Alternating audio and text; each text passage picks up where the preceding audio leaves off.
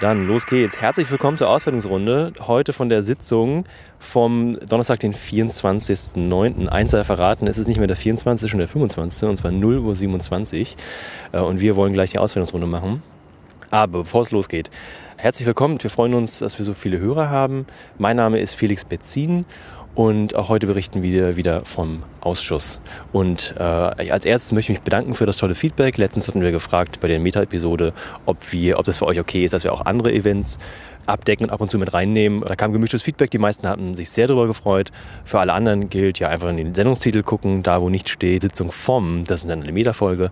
Ansonsten gilt skip, skip, skip. Und ja, eine Ankündigung. Und zwar es gibt bei uns in der Auswertungsrunde leider nicht mehr den André Meister. Er hat sich mit langer, langer Ankündigung verabschiedet. Er ist jetzt ein halbes Jahr im Urlaub und hat eine ebenbürtige Vertreterin geschickt, mit der ich jetzt meine Vorstellungsrunde hier beginne. Das ist die Anna Biselli von netzpolitik.org. Und Anna, vielleicht kannst du auch noch kurz sagen, was du machst und ja, wer du bist, wie lange du schon dabei bist. Okay, ja, ich bin Anna, ich bin eine Kollegin von André und ich habe sozusagen Andres Aufgabe, diesen Untersuchungsausschuss zu begleiten, jetzt gewonnen für das halbe Jahr, dass André nicht da ist. Das heißt, ich darf sein Baby weiterfliegen und hoffentlich zu seiner vollsten Zufriedenheit. Sehr schön. Dann sitzt noch mit mir in der Auswertungsrunde der Cebas. Hi Cebas. Hallo, schönen guten Abend zusammen. Du bist, wer dich noch nicht kennt von den Folgen davor, unser, ich sag mal, neuer technischer Sachverständiger vom Chaos Computer, Computer Club Berlin. Ist das korrekt? Genau, richtig. Dann äh, links zu deiner Seite unsere Porträtzeichnerin. Habe ich das richtig gesagt? Vielen Dank. Ja, äh, und zwar Stella Chipchek. Hallo Stella. Hallo. Ja, ich bin Stella Schiffczyk, ich bin Grafikerin und ich zeichne die Zeugen, da während der Anhörungen die Aufnahme von Bild und Ton verboten sind.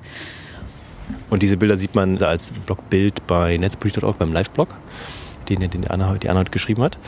Dann haben wir als vierten und letzten in der Runde den Daniel Lücking. Hallo Daniel, vielleicht sagst du noch kurz was zu dir.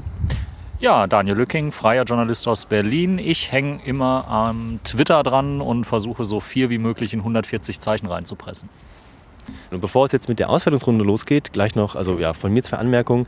Heute, es war eine sehr gut besuchte Sitzung bis zum Schluss, viele, viel Öffentlichkeit da, auch Presse. Und am Ende wollte nicht mehr der Falk Steiner vom Deutschlandfunk einen O-Ton haben. Ich bin der Einzige, der hier heute O-Töne abgegriffen hat. Keine, äh, keiner, ja danke, danke, der, der Podcast, ja, alles für euch. Ähm, und genau, also die einzigen O-Töne, die ich heute gesammelt habe, sind zwei Interviews, die ich bekommen habe, direkt. Auch sehr schön, immer freue ich mich wieder für den Kanal. Das ist der Hans-Christian Ströbele in der Pause nach dem ersten Zeugen. Heute gab es drei Zeugen, geladen waren sogar vier. Der vierte allerdings auch nur für die nicht öffentliche Sitzung. Von denen wurden heute gar keine geschafft. Es, hat, es wurden nur öffentliche Sitzungen geschafft, weil wieder so viel beredet wurde. Und nachdem, die, nachdem der erste Zeuge in der öffentlichen Sitzung durch war, gab es eine Kaffeepause und Hans-Christian Ströbele hat sich ja, kurz meine Fragen gestellt und da hören wir jetzt mal rein. Dann äh, herzlich willkommen Hans-Christian Ströbele hier bei uns im Podcast. Wir sind jetzt mit dem ersten Zeugen in der öffentlichen Hörung für heute durch. Ähm, der Zeuge hat sich seit, seit den 80er Jahren mit Selektoren beschäftigt, so wie ich das verstanden habe. Was ist Ihr Eindruck von dem Zeuge, so ganz allgemein? Na, ich habe äh, schon den Eindruck, dass der Zeuge äh, generell versucht, das zu erzählen, äh, was er erlebt hat. Aber es gibt dann immer wieder, äh, dieselbe Wahrnehmung habe ich auch schon bei anderen Zeugen gemacht, äh, Stellen, wo sie äh, ganz plötzlich ganz empfindlich auch reagieren. Sodass man als einer, der geübt ist, Zeugen zu befragen, den Eindruck hat, oh, das ist eine wunde Stelle. Aus welchem Grund weiß man natürlich nicht. So ähnlich war das jetzt auch hier, als es um die Frage ging, dass da offenbar doch E-Mails, die möglicherweise Selektoren enthalten haben, 2015 gelöscht worden sind. Waren das alte? Was stand da drin? Dazu hat er ja dann die Auskunft verweigert. Das war so eine Bemerkung, die so eher im Nebensatz gefallen ist. Meinen Sie, das ist dem Zeugen rausgerutscht oder wollte er einfach ehrlich aufklären? Ich glaube, er will schon ehrlich auftreten, aber da ist das möglicherweise mit ihm durchgegangen, dass er da nicht das immer so im Griff hatte. Weil äh, er ist ja danach äh, nochmal nachgefragt worden und da hat er das sogar bestätigt. Nicht? Und hat aber gesagt, da will er oder darf er keine Einzelheiten zu sagen. Äh, tja, jetzt müssen wir mal sehen, was die Bundesregierung dazu sagt, weil eigentlich haben wir mit der Bundesregierung fest vereinbart und das ist ja auch beschlossen worden, Moratorium bei Aktenvernichtung. Alles, was irgendwie in die Zeit fällt, äh, mit der sich der Ausschuss jetzt beschäftigt, äh, da darf nicht geschreddert werden. Da haben wir ja auch in anderen Ausschüssen schon schlechte Erfahrungen gemacht. Äh, mein Eindruck bei dem Zeugen ist, dass er sich relativ gut an Sachen erinnern konnte. Bei anderen Zeugen sind wir es gewohnt, immer zu hören, dass man sich nicht erinnern könne, es sei lange her. Ähm, ja, dass einfach eine, eine, eine Amnesie vorherrscht im Kopf. Das war bei dem Zeugen meiner Meinung nach nicht der Eindruck. Ist, auch, oder ist Ihr Eindruck auch, dass der Zeuge hier wirklich der Aufklärung äh, ja, selber interessiert ist oder, oder wurde er auch gut gebrieft und wir merken es nicht? Nein, ich glaube nicht, dass es jetzt um in diesem Punkt um gutes Briefen geht. Das stimmt übrigens auch nicht ganz. Also als ich ihn gefragt hat, wie denn die Reaktion bei ihm selber, aber auch bei seinen Mitarbeitern dort äh, gewesen ist, nachdem das Kanzleramt ja den Bundesnachrichtendienst ganz heftig gerügt hat, in einer Form, wie ich sie vorher noch nicht erlebt habe. Äh, das ist eigentlich nicht vorstellbar, dass sie sich darüber nicht unterhalten und informieren, selbst wenn er nicht dazu kommt, Zeitung zu lesen. Äh, man redet doch darüber und was ist denn da los und äh, um was geht es denn eigentlich, wenn man nicht sowieso gleich weiß, um was es ging. Also das war auch so ein Punkt, wo er, wo dann Zeugen plötzlich ganz störrisch werden. Ne? Das muss man ja auch sehen. Völlig ohne Grund irgendwie. Warum soll er nicht erzählen, ach ja, natürlich haben wir uns darüber unterhalten und der hat das, genau erinnere ich mich nicht mehr, was wer gesagt hatte oder so. Aber es ist doch völlig lebensfremd, dass sich so eine Behörde, die äh, gerade darauf angewiesen ist in vielen Teilen und darauf großen Wert legt, dass, sich das alles clandestin und geheim abspielt, äh, dass bei denen dann so dazwischen gefunkt wird. Ne? Und äh, der Kanzleramtsminister, der kommt auch nicht jede Woche bei denen vorbei. Vielleicht als letzte Frage. Heute fiel die Zahl 30.000 ähm, und zwar im Zusammenhang mit Begriffen, die ähm, also von der Positivliste äh, der, zur G10-Filterung. Das heißt, ein Begriff, der auf dieser Liste ist, darf in keinem Selektor auftauchen. Und der Zeuge von heute prüft ja die, mittlerweile täglich die Selektoren, die eingestellt werden von der NSA. Wie glaubwürdig finden Sie eine Zahl von 30.000 als die einzigen Begriffe, die nicht erlaubt sind in einer Sektorenliste, die ja mutmaßlich viel, viel größer ist mit erlaubten Selektoren, können 30.000 wirklich alle äh, G10-relevanten ähm, Suchbegriffe ausschließen? Na, da, genau das habe ich ja hier in dem Untersuchungsausschuss auch gelernt, äh, dass das überhaupt nicht sein kann. Angesichts der Millionen von Selektoren, äh, die sich inzwischen angesammelt haben und die da offenbar immer wieder neu eingegeben werden, äh, und zwar anscheinend nicht nur jetzt hier in Bad Aibling oder so, sondern weltweit. Äh, es sind natürlich 10.000, was sich erstmal viel anhört, wenn man denkt, 10.000 Begriffe ist eine ganze Menge, aber äh, ja, äh, oder 30.000, äh, das ist eine ganze Menge, aber angesichts dieser Riesenmenge ist das natürlich viel zu wenig und es wird immer deutlicher, dass die zwar, wenn man da dran schreibt, das ist ein deutscher äh, deutscher Telefonverkehr oder Mailverkehr oder sowas, dass sie dann darauf kommen. Aber wenn das nicht ausdrücklich dran steht, dass das dann rein mal ein Zufall ist, dass es jemand bemerkt und dass er dann auch Konsequenzen daraus zieht. Also wenn da jetzt die E oder die Vorwahlnummer für Deutschland 0049 da, da, davor steht, dann kann man einem ja sowas relativ schnell vorwerfen, kann sagen, musstest du doch wissen, 4.9 kennst du doch, das darf da nicht dabei sein und DE deutet doch auch auf Deutschland hin bei solchen äh, Mailadressen. Ähm, da können Sie sich da nicht rausreden, aber dass man wirklich da den Sack zumachen kann und sagen, alle deutschen äh, Telekommunikationsverkehre sind raus, das äh, stimmt ganz offensichtlich nicht, sondern man muss sich fragen, ein wie geringer Prozentsatz ist es überhaupt, den Sie daraus sehen. Früher ging es darum, kann es mal die eine oder andere Ausnahme geben. Jetzt muss man sagen, was findet da überhaupt und ist nicht die große Masse, äh, gerade auch der interessanten äh, Mailverkehre, ist die, bleibt die drin? So, dann zurück hier in der Auswertungsrunde. Nachdem wir gerade die Eindrücke von Hans-Christian Strübele gehört haben, nach der kompletten Vernehmung in öffentlicher Sitzung vom Zeugen 1, was ist denn bei euch vom Zeugen 1 hängen geblieben von vor vielen, vielen Stunden? Ich glaube, das Auffälligste an Zeuge 1 ist, dass er erstmal einen ziemlichen Skandal verursacht hatte, wegen dem eben auch die Sitzung unterbrochen werden musste. Und zwar, dass er gesagt hat, dass beim BND nach einem Löschmoratorium, das heißt nach dem offiziellen Verbot, Dinge zu löschen, weil eben gerade dieser Ausschuss läuft, E-Mails aus Versehen gelöscht worden seien oder verloren gegangen seien und dann aber auch nicht mehr erklären konnte, wie das passiert ist und das auch nicht mehr wollte. Und das gab erstmal eine ziemliche Schockreaktion meiner Meinung nach, die dann die ganze Sache erstmal lahmgelegt hat und auch die weiteren Fragen beeinflusst hat, weil eben nicht mehr zu diesem Zusammenhang gefragt werden durfte. Ja, er sagte halt, äh, dass im März äh, diesen Jahres tatsächlich. Ähm, Dieses Jahres. Vielleicht Ja. können wir das einmal aus der Welt räumen. Es wird auch während des Ausschusses ständig gesagt, dass diesen Jahres gesagt wird. Das macht mich wahnsinnig. Das heißt letzten Jahres und nächsten Jahres, aber dieses Jahres. Es ist einfach falsch und es sagt jede Fraktion falsch. Es sagt jeder Zeuge falsch. Es sagt dieser Eisenberg falsch. Es heißt dieses Jahres. Vielen Dank. Im, März äh, 2015 äh, Dieses sind, Jahres?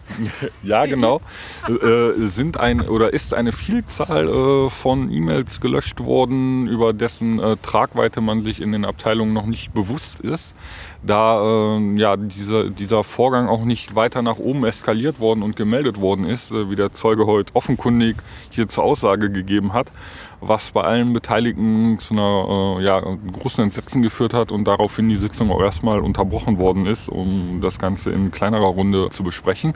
Man hat heute bei ihm ein bisschen den Eindruck gehabt, meines Erachtens nach, dass er eine Vielzahl von, von offenen Themen hat, die er gerne besprechen möchte, wo er bei seinen Vorgesetzten nicht das nötige Gehör findet, weil diese auch, wie er sagt, ja schon des Längeren erkrankt sind und er sonst äh, keinen disziplinaren Ansprechpartner hat und hier jetzt so im Ausschuss äh, häppchenweise versucht, sich äh, ja, seiner Probleme, die er hat, äh, zu entledigen und äh, sich allerdings auch keiner Schuld bewusst ist.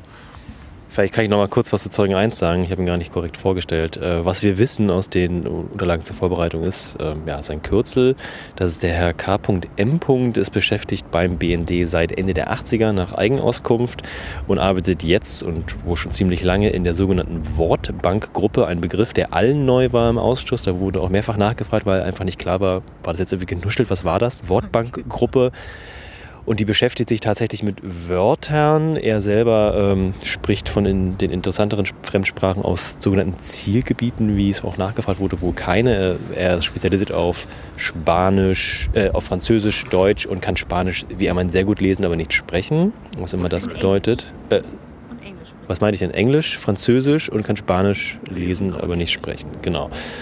Ähm, er hat sich mit vielen Sachen beschäftigt, auch mit Rohmaterialaustausch mit ANDs. Er hat inbound und outbound Rohmaterial äh, auf seinem Tisch gehabt und war inbound auch für die Verteilung von Rohmaterial an andere Abteilungen zuständig. Und er hat Selektoren geprüft. Und ich denke, die, das, die, die meiste Diskussion drehte sich heute wieder um seine Aufgabe Selektorenprüfung. Und vielleicht jetzt mal zurück äh, zu Daniel. Ja, also das, ich muss erstmal ein fettes Lob aussprechen für diesen Zeugen, weil er hat äh, klar gesprochen, er hat keine großen Ausflüchte gesucht, er hat den Ausschuss in, mit seiner Aussage heute wirklich vorangebracht und noch gar nicht mal so sehr durch das, was er da nebenbei so quasi geleakt hat, sondern dadurch, dass er wirklich äh, in einer Klarheit da unterwegs gewesen ist, was die Selektoren angeht. Ähm, wie er damit umgegangen ist, äh, der nette Aspekt war die Sexbomb, die er dann äh, erwähnt hatte. Ähm, die, die ist zwischendurch einfach geplatzt, die Sexbomb. Ähm, nein, er hat, er hat äh, gesagt, okay, den Begriff Bomb oder Bombe mit reinzunehmen, wäre nicht sinnvoll gewesen bei den Selektoren, weil dann eben auch Sexbombe zu Treffern geführt hätte. Ähm, also er hat wirklich vermitteln können, dass er sich um die Selektoren selbst äh, ordentlich Gedanken macht. Und ähm, Interessant fand ich da bei der Aussage besonders, was auch Martina Renner sehr interessant fand, äh, welche Historie in der Einstufung die Selektoren hingelegt haben. Ähm, während der Zeuge beschrieb, dass die Selektoren als Verschlusssache nur für den Dienstgebrauch in der niedrigsten Geheimhaltungsstufe quasi per E-Mail hin und her geschickt werden konnten und was innerhalb des BND überhaupt kein Problem darstellte, ähm, stellte Martina Renner dann fest, dass die doch eine beachtliche Historie hingelegt haben, bis hin zu streng geheim, die Welt geht unter.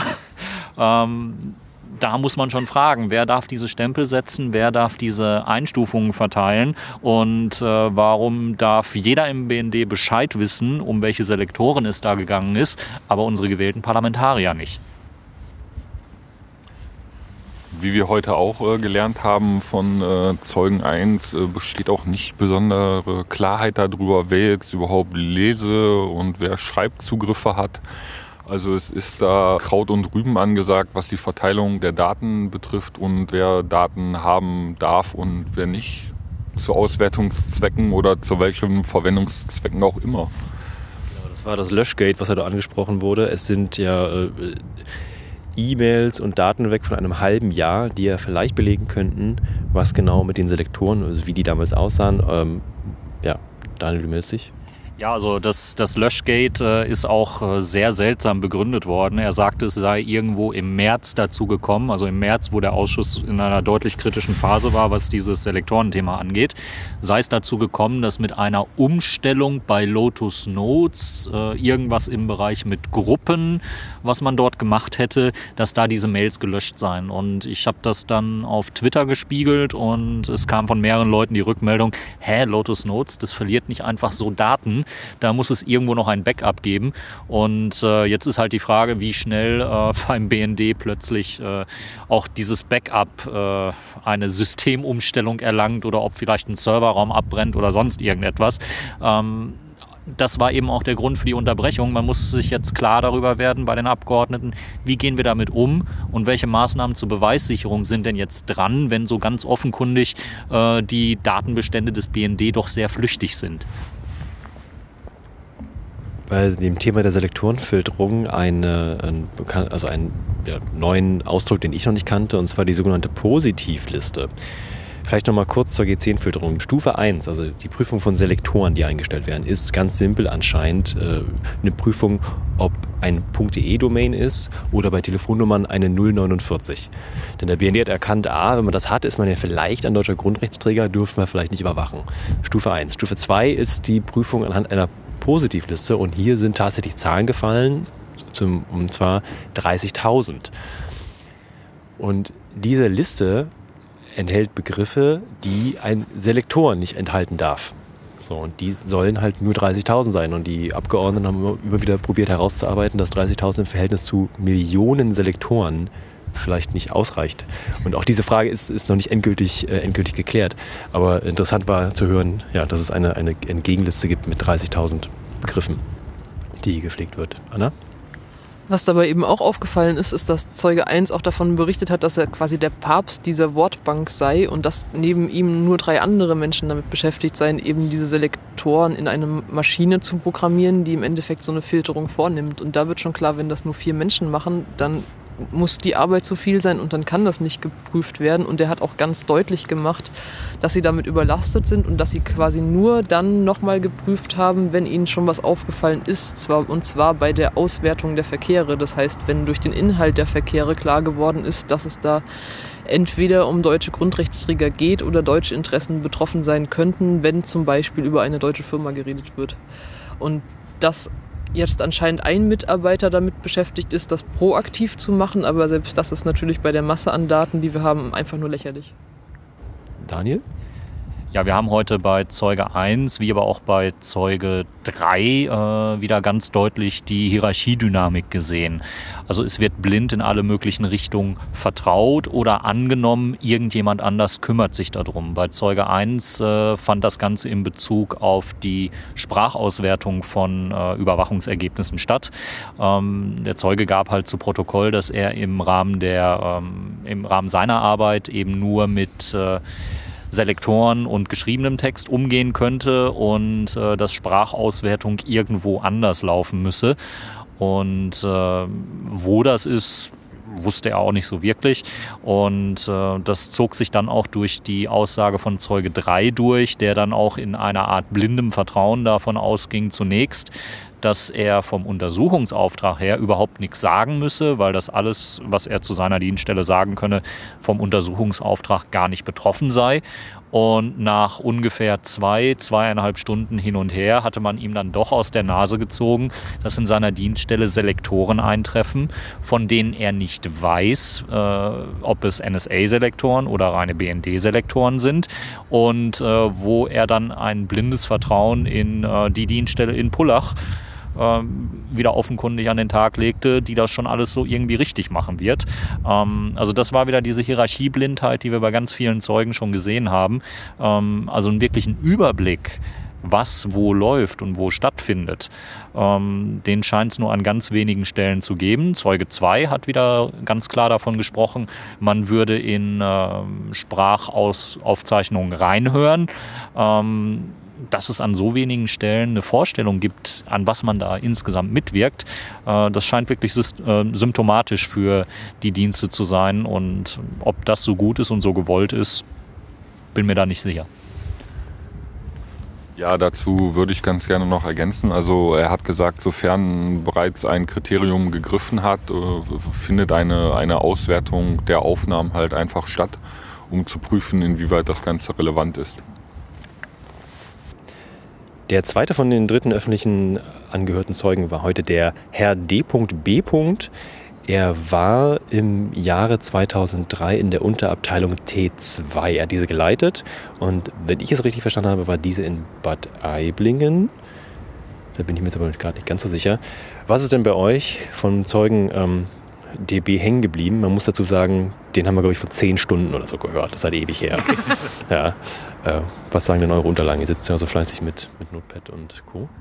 Ja, DB war für mich die Überraschung des Tages, weil er jetzt schon zum dritten Mal gehört wurde und äh, erstaunlich viel gesagt hat.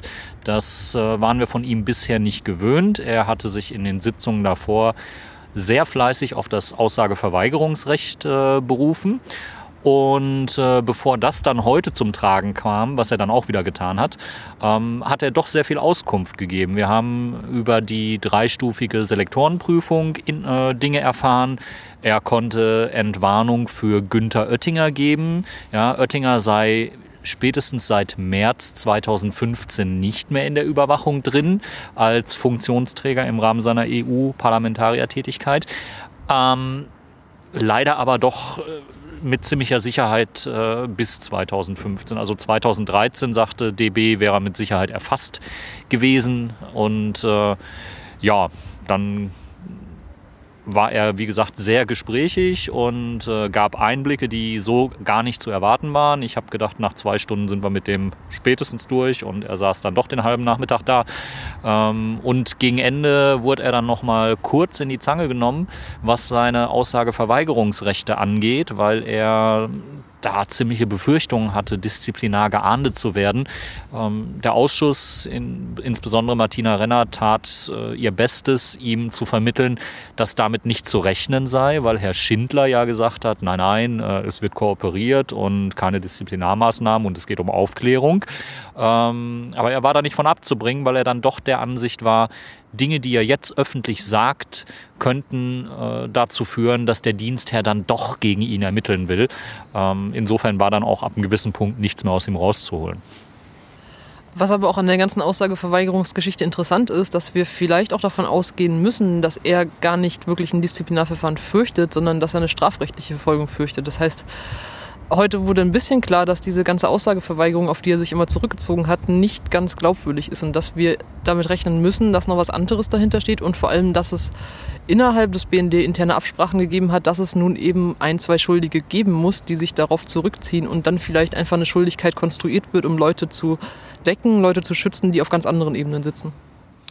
Konkret ging es darum, dass er im August 2013 die Prüfung der Selektoren eingeleitet hat, beziehungsweise daran beteiligt war und aus seltsamen Gründen, die er heute auch nicht erklären konnte, kein besonderes Vorkommnis draus gemacht hat. Besondere Vorkommnisse, das weiß jeder, der vom Militär beziehungsweise aus diesem Geheimdienstbereich ist, sind Ereignisse, die so hochgradig relevant und meldepflichtig sind, dass sie den Weg innerhalb der Hierarchie sehr schnell nach oben finden.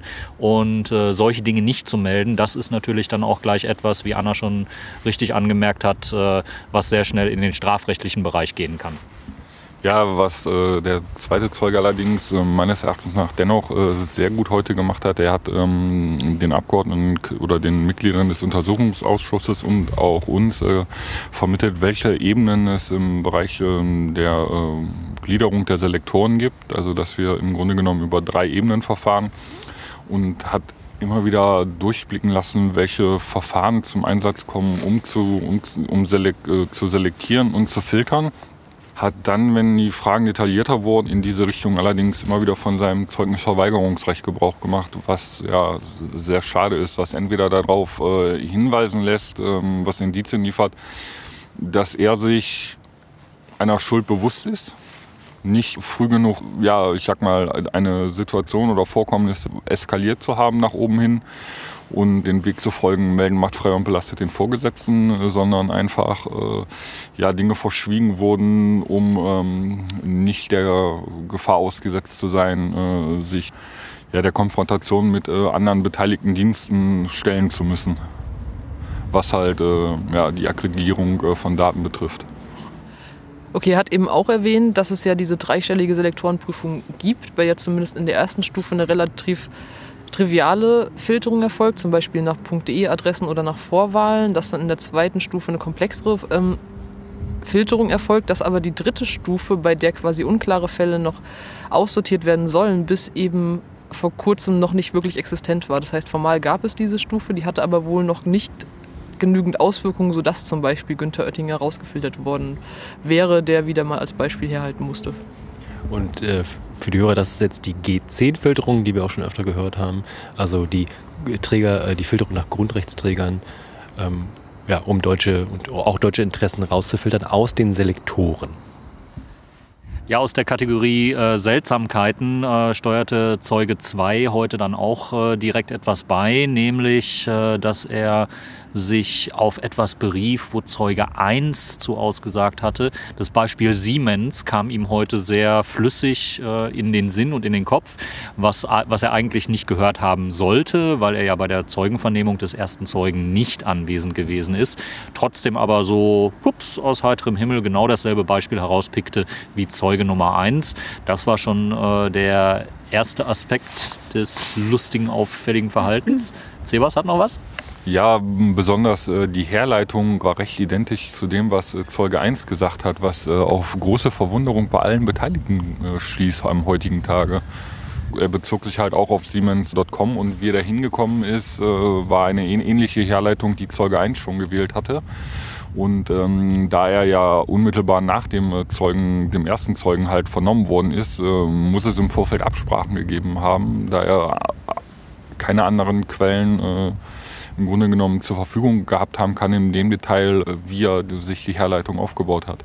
Und es gab dann auch nochmal die Feststellung von Konstantin von Notz, dass es vielleicht problematisch ist, dass viele der BND-Zeugen vor allem den gleichen Rechtsvertreter haben, nämlich Johnny Eisenberg, und dass es ja darüber auch dazu kommen könnte, dass sie Dinge erfahren, die sie eigentlich nicht erfahren sollten. Außerdem hat der zweite Zeuge eben auch gesagt, dass er von einem anderen Zeugen Dinge, also von Dr. T., der schon mal berufen wurde, Dinge aus einem nicht öffentlichen Teil erfahren habe, was er eigentlich auch nicht habe erfahren dürfen. Vor allem, weil der Ausschuss ja immer großen Wert darauf legt, dass Zeugen nicht durch Aussagen anderer Zeugen vor ihnen beeinflusst werden und deshalb ja auch zum Beispiel die Protokolle der öffentlichen Teile nicht mal veröffentlicht werden, weswegen wir dieses Live-Blog machen, damit die Öffentlichkeit ein Recht hat. Aber offiziell sollen die Zeugen eben nicht das Recht haben, die Aussagen der anderen Zeugen zu kennen. Hier hatte sich, glaube ich, der Zeuge gewehrt äh, mit, der, mit der Bemerkung, dass er über die Details der nicht öffentlichen Befragung des anderen Kollegen erst erfahren hat nach seiner eigenen Befragung. Also nicht, also das hat so hat das dann zumindest nochmal neu gedeutet. Problematisch daran an dieser Argumentation ist aber, dass er ja als Zeuge noch nicht offiziell entlassen ist. Das heißt, es ist ja klar, dass Zeugen nicht entlassen sind, bis dieses ganze, bis dieser ganze Ausschuss im Endeffekt durch ist und dass er ja wie wir ja gesehen haben, er ist ja schon zum dritten Mal da, damit rechnen muss, nochmal zu kommen. Das heißt, im Prinzip gilt diese Bedingung für ihn immer noch. Also die offizielle Zeugenentlassung, hat Herr Sensburg dann auch festgestellt, war noch nicht äh, Bestandteil und darum hätte er sich nicht austauschen dürfen über Details von nicht öffentlichen Sitzungen, auch wenn es seine Kollegen sind, korrekt? Ja, und äh, das war auch nicht der einzige Punkt, wo Herr Eisenberg heute äh, negativ aufgefallen ist. Ähm, ich meine, wir haben immer so den Eindruck, er hat so ein leichtes Problem mit der Autorität der Abgeordneten. Ähm, das trat heute wieder voll zutage. Unter anderem auch in einer Situation, wo er kurz draußen verschwand Und auffällig war eben, dass der Herr Heinemann vom BND auch zeitgleich draußen gewesen ist. Und im Schwung des Reinkommens äh, ereignete sich, dass er dann dem Zeugen Nummer drei äh, geraten hat, äh, man müsse doch mal drüber reden, ob die Aussage jetzt noch so weitergehen könne, denn sein Klarname sei über Twitter bekannt gegeben worden. Und Herr Eisenberg äh, zeigte auch quasi mit dem verbalen Finger dann sofort auf äh, Anne Roth von der äh, Linksfraktion, die da als wissenschaftliche Mitarbeiterin tätig ist. Ähm, und hat es dann über den Dreh geschafft, dass äh, in den Protokollen vermerkt ist, dass eine Mitarbeiterin der Linksfraktion das Ganze, äh, ja, diesen, diesen Namen des Zeugen preisgegeben hätte. Völlig abstrus, weil äh, Herr Alois äh, Nöbauer, Nöbauer, richtig? Wir outen, wir outen ihn hier gern. Genau, Alois Nöbauer. Äh, aber nur, aber nur, und jetzt kommt die Pointe, wir outen ihn natürlich nicht, denn der Name war... Ja, der Name war in der Süddeutschen Zeitung zu lesen, weil er als Dienststellenleiter von Gablingen äh, selber eine Art Interview gegeben hat. Interview war nicht ganz klar, ob das per E-Mail lief, per Telefon, aber irgendwie ist er mit einem Reporter in Kontakt getreten, hat das Ganze auch noch mit der Pressestelle des BND abgegeben und kommt nun in den Ausschuss nur noch unter dem Kürzel A.N. Ziemlich feige für einen Staatsdiener, äh, so zu agieren, sage ich aus meiner Warte. Ähm, war schon sehr entlarvend, was Herr Eisenberg da antriggern wollte, zumal auch andere Journalisten den Namen ganz klar äh, genannt haben und Herr Eisenberg sich voll auf die Linksfraktion kaprizierte.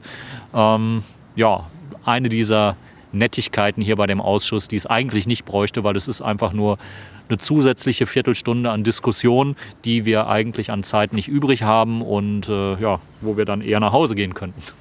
Immerhin waren es heute mal keine fiktiven Initialen, wie wir jetzt wissen. Steigen wir doch direkt mit dem äh, Zeugen 3 jetzt ein. Und bevor wir das aber tun, hören wir einmal Konstantin von Nons, das Interview, was ich mit ihm geführt habe, direkt nach der letzten Anhörung heute um Mitternacht und ab dafür. Dann herzlich willkommen, Herr Dr. Konstantin von Notz, in unserer kleinen Auswertungsrunde. Wir haben gerade den dritten Zeugen heute gehört. In öffentlicher Sitzung ist es Mitternacht. Ähm, der letzte Zeuge war Dienststellenleiter in Gabelingen und äh, hat sich meines Erachtens schnell zusammengefasst, äh, probiert aus der Affäre zu, zu, ziehen und seinen ganzen Betrieb als Dienststellenleiter nicht in den Fokus des Untersuchungsausschusses zu rücken. Wie schätzen Sie sein Vorgehen heute ein?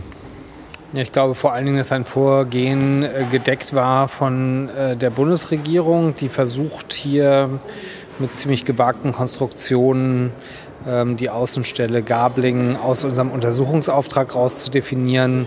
Das ist angesichts der Mengen von Metadaten, die dort ähm, erfasst und offensichtlich auch bearbeitet werden, abstrus, denn die Wahrscheinlichkeit scheint sehr hoch, ähm, dass es hier um einen ganz, um eine ganz wesentliche Baustelle des BND geht, die in das Gesamtmetadatenerfassungssystem auch der NSA und diese ganze Frage des Ringtausches äh, ähm, daran partizipiert und deswegen auch ganz klar in unserem Untersuchungsauftrag liegt, um zu verstehen, welche Rolle der BND gespielt hat, um zu verstehen, äh, wo die Probleme in der Kooperation mit der NSA lagen, spielt Gabling eine ganz wichtige Rolle. Und ähm, als die Unterlagen für unseren Untersuchungsauftrag zusammengestellt werden, wurden für unseren Untersuchungsausschuss, ähm, hat das Bundeskanzleramt das auch so gesehen. Deswegen sind diese Unterlagen auch bei unseren Materialien. Insofern scheint das eine nachträglich gefundene Alibi-Geschichte zu sein und die müssen wir jetzt hart hinterfragen und der Zeuge muss wiederkommen. Wir werden ihm weiter Vorhalte machen und äh, werden uns die Form äh, vor allen Dingen die Form, in der das hier heute abgelaufen ist, nicht gefallen lassen. Sie haben Ihre Argumentation äh, auf Dokumente gestützt, äh, die eingestuft sind, die nur Sie haben zur Vorbereitung. Und meinen Sie wirklich, dass es äh, kein Versehen war von der Bundesregierung, Sachen einfach mal nicht zu schwärzen, sondern dass Sie, dass es wirklich, äh, ja, dass das dieser Ort Untersuchungsgegenstand ist, dass es halt kein Versehen war, wie von Herrn Wolf behauptet von der Bundesregierung? Ja, das hat Herr Wolf ja so nicht gesagt. Die entscheidende Frage hat die Bundesregierung nicht beantwortet, nämlich ob ausgeschlossen wird, dass diese Metadaten an die NSA gelangen. Das wurde explizit mehrfach nicht gesagt. Und insofern auch bei Zweifelsfragen haben wir ein Anrecht auf die Akten, haben wir ein Anrecht, die Zeugen zu befragen. Genau das tun wir. Und ich kann nur sagen, wenn das heute das Manöver war, durchgedrückt von der Union heute, den Zeugen so spät noch zu hören, um Gablingen schnell abzuhaken, das wird nicht gelingen. Äh, Ich finde, jetzt guckt man mit großem Interesse auf diese Außenstelle des BND und wir werden versuchen, den Dingen auf den Grund zu gehen. Dann, ich habe die Stelle keine weitere Fragen. Hast Zu den anderen Zeugen des Tages? Da noch kurz. Ja, also ich meine, es ist so, wir verstehen halt auch immer besser. Wir lesen immer mehr Akten und nach vielen Zeugen Einvernahmen verstehen wir auch immer besser die Schwachstellen und die Widersprüchlichkeiten. Und äh, bei guten Zeugenbefragungen treten die eben zutage. Und das ist heute passiert.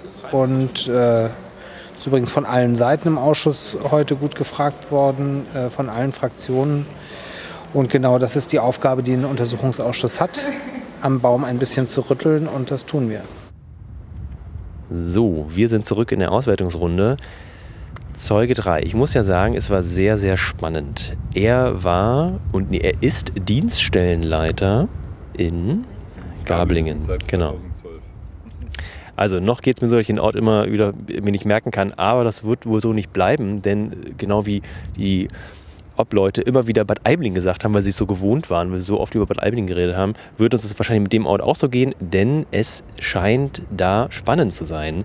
So spannend, dass der Zeuge von Anfang an heute probiert hat, seine Dienststelle als Nicht-Untersuchungsgegenstand zu bezeichnen. Von Anfang an, das war so skurril, dass umso mehr nachgefragt wurde und er er, und das war mein Eindruck, als Dienststellenleiter es überhaupt nicht gewohnt war, sich zu rechtfertigen und kritisch, ja, auch also wirklich ein bisschen an die Zange genommen zu werden und zurechtgewiesen zu werden von einem, auch von einem Vorsitzenden Herrn Sensburg. Ich habe vorher schon in einem Blog drüber schlau gemacht und hat für sich im Internetblog gelesen, dass er äh, für sich raus analysiert hat, dass die Zeugen doch sehr in den Mangel genommen werden und sehr ungerecht behandelt würden. Und äh, so, das merkte man ihm eigentlich von Anfang an an, dass er so auf Konter war und eigentlich auf genau diese Mangel gar keine Lust hat. Ja, er fühlte sich äh, von Anfang an äh, bedrängt und unter Druck gesetzt, jedoch äh, Rede und Antwort zu allen Fragen äh, stehen zu müssen und auch gar nicht von seinem Zeugnis äh, Verweigerungsrecht Gebrauch machen darf. Also er fühlte sich wirklich äh, von allen Fraktionen unter Druck gesetzt. Er hat es, glaube ich, jeder Fraktion mindestens einmal ins Gesicht gesagt und sich selbst von der CDU unter Druck gesetzt zu fühlen. Das hat Äh, keiner gesagt. das ist auch eine wirkliche Seltenheit. Ja. Und das war ja auch ein Zeuge, den die CDU explizit und unbedingt heute hören wollte. Wir haben ja alle schon ein bisschen drauf gehofft, dass es heute etwas früher enden könne und dass man Einsehen hat und in die nicht öffentlichen Sitzungen geht. Nein, Frau Waken hat darauf bestanden, wir hören diesen Zeugen. Ja, und der hat ja dann auch noch ganz interessante Sachen geliefert, die jetzt zu Nachfragen führen. Eine der interessanten Sachen waren die Präsenz von Amerikanern auf dem Standort. Denn wie ich heute gelernt habe, war das früher eine vom, von der NSA betriebene Anlage und gehört jetzt dem BND. Und äh, auf die Frage hin, ob denn US-Amerikaner das Gelände betreten, hatten wir einen dieser Schweigemomente, wo er ganz lange nicht wusste, wie er das jetzt umschiffen soll. Bis dann rauskam, nach vielen Stunden ja, es gibt Amerikaner vor Ort, die einen, ein bestimmtes Gerät warten, was aber kein, die- und was aber kein Untersuchungsgehen und dieses Gerät sollte, hat, ist nicht Teil des Untersuchungsgegenstandes.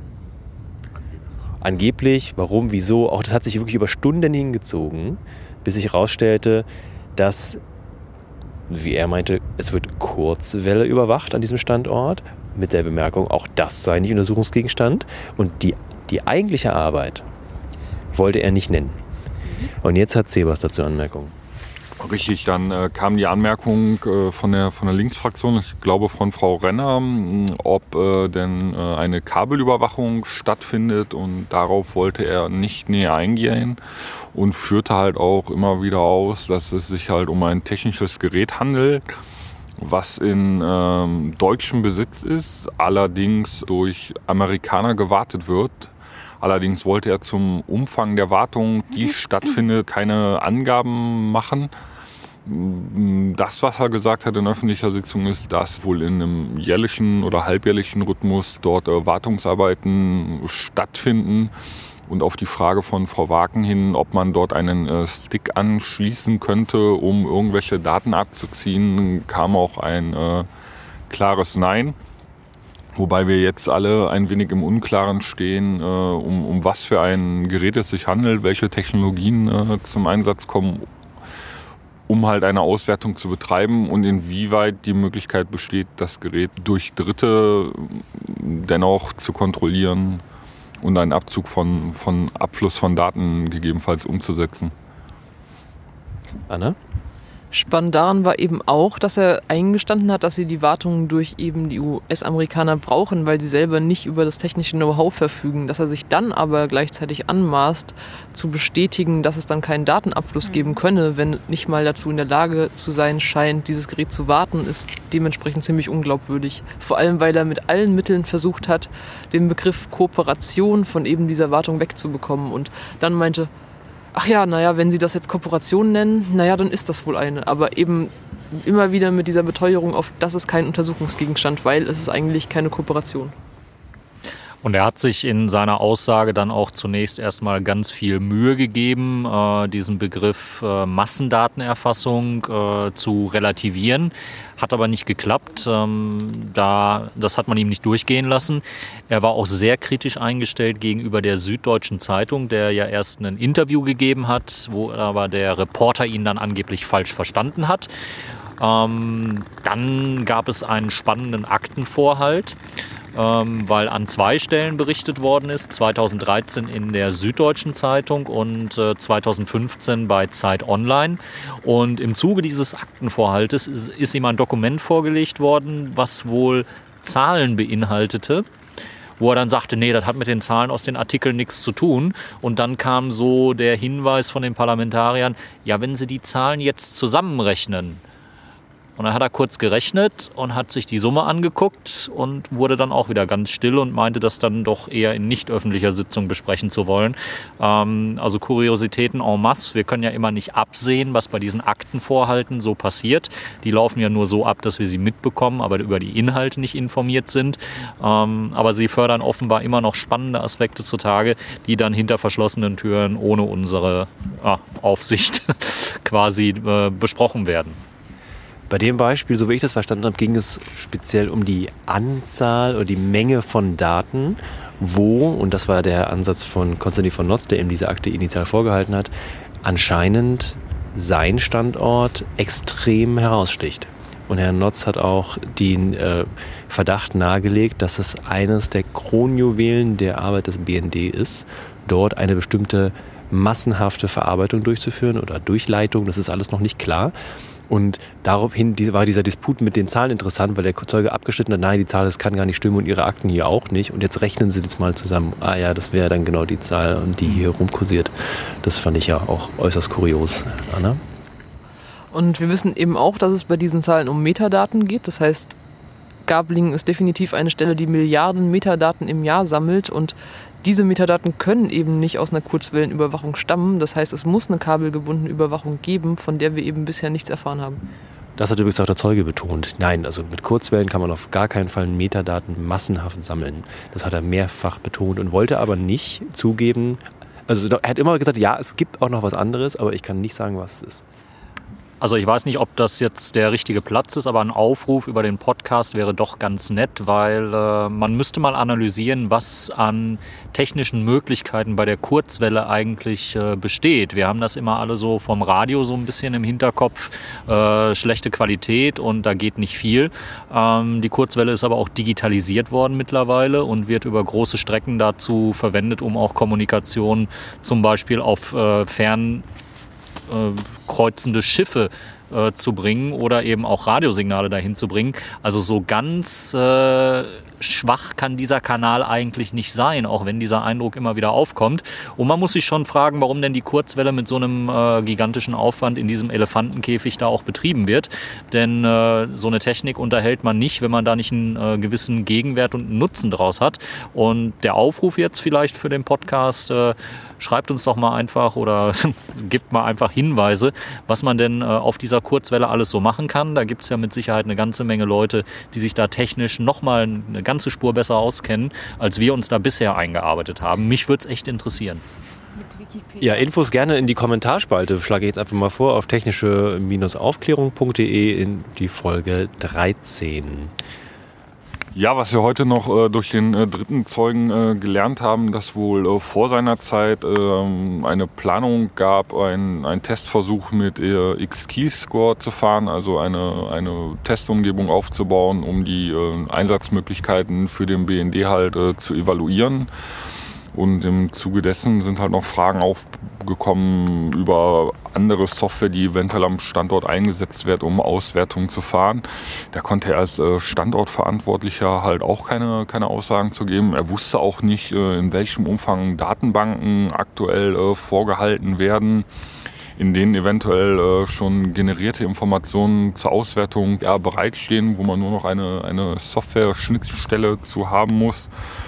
Vielleicht eine letzte Sache noch zu dem Zeugen. Er wurde mehrfach gefragt, ob Daten, Metadaten oder verarbeitete Daten an die NSA abfließen oder an ausländische Nachrichtendienste aus den Five Eyes-Staaten. Das hat er mehrfach beneint, auch auf die Kuriosität, denn dass amerikanische äh, Techniker Technik vor Ort pflegen und dafür anscheinend nichts bekommen. Und er hat sich immer wieder geflüchtet, dass ja Daten immer an die Zentrale in Pullach gehen. Und was damit ja genau geschieht, äh, dem gegenüber kann er sich nicht äußern, obwohl er auf die Frage geht, ob er denn regelmäßig in Pullach zu Besprechung ist, mit Ja, natürlich geantwortet hat. Ähm, aber gut, vielleicht hat er da auch nicht erfahren, was mit den Daten aus seinem Standort passiert.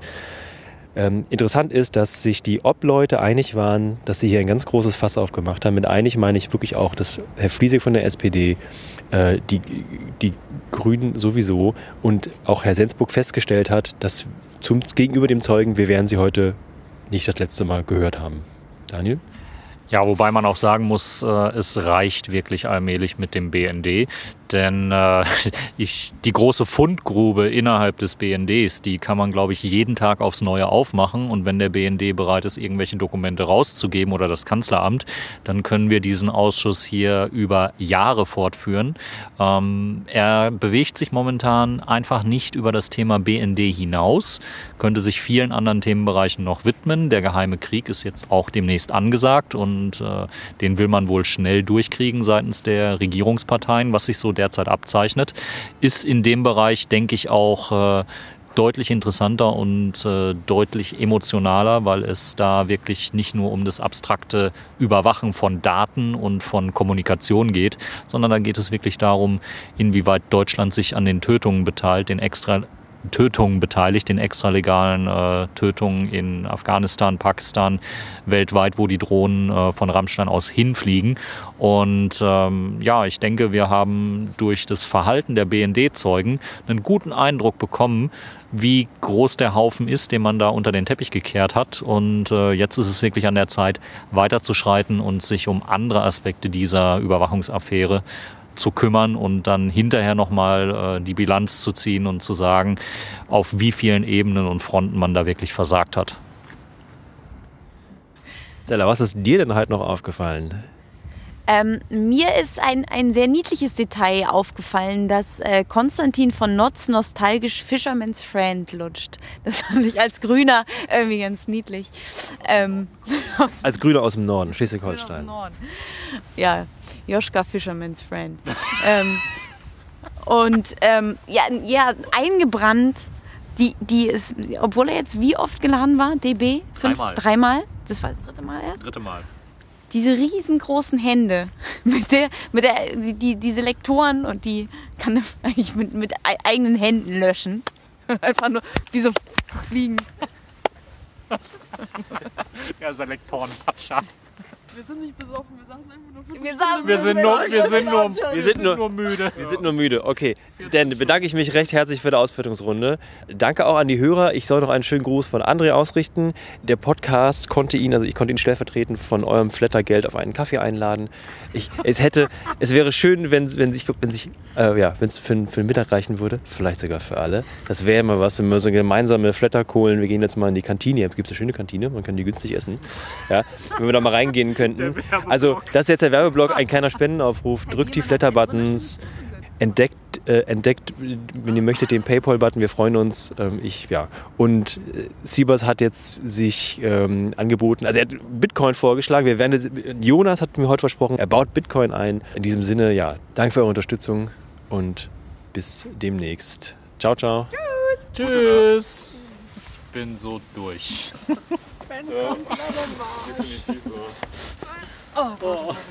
Warum tun wir das?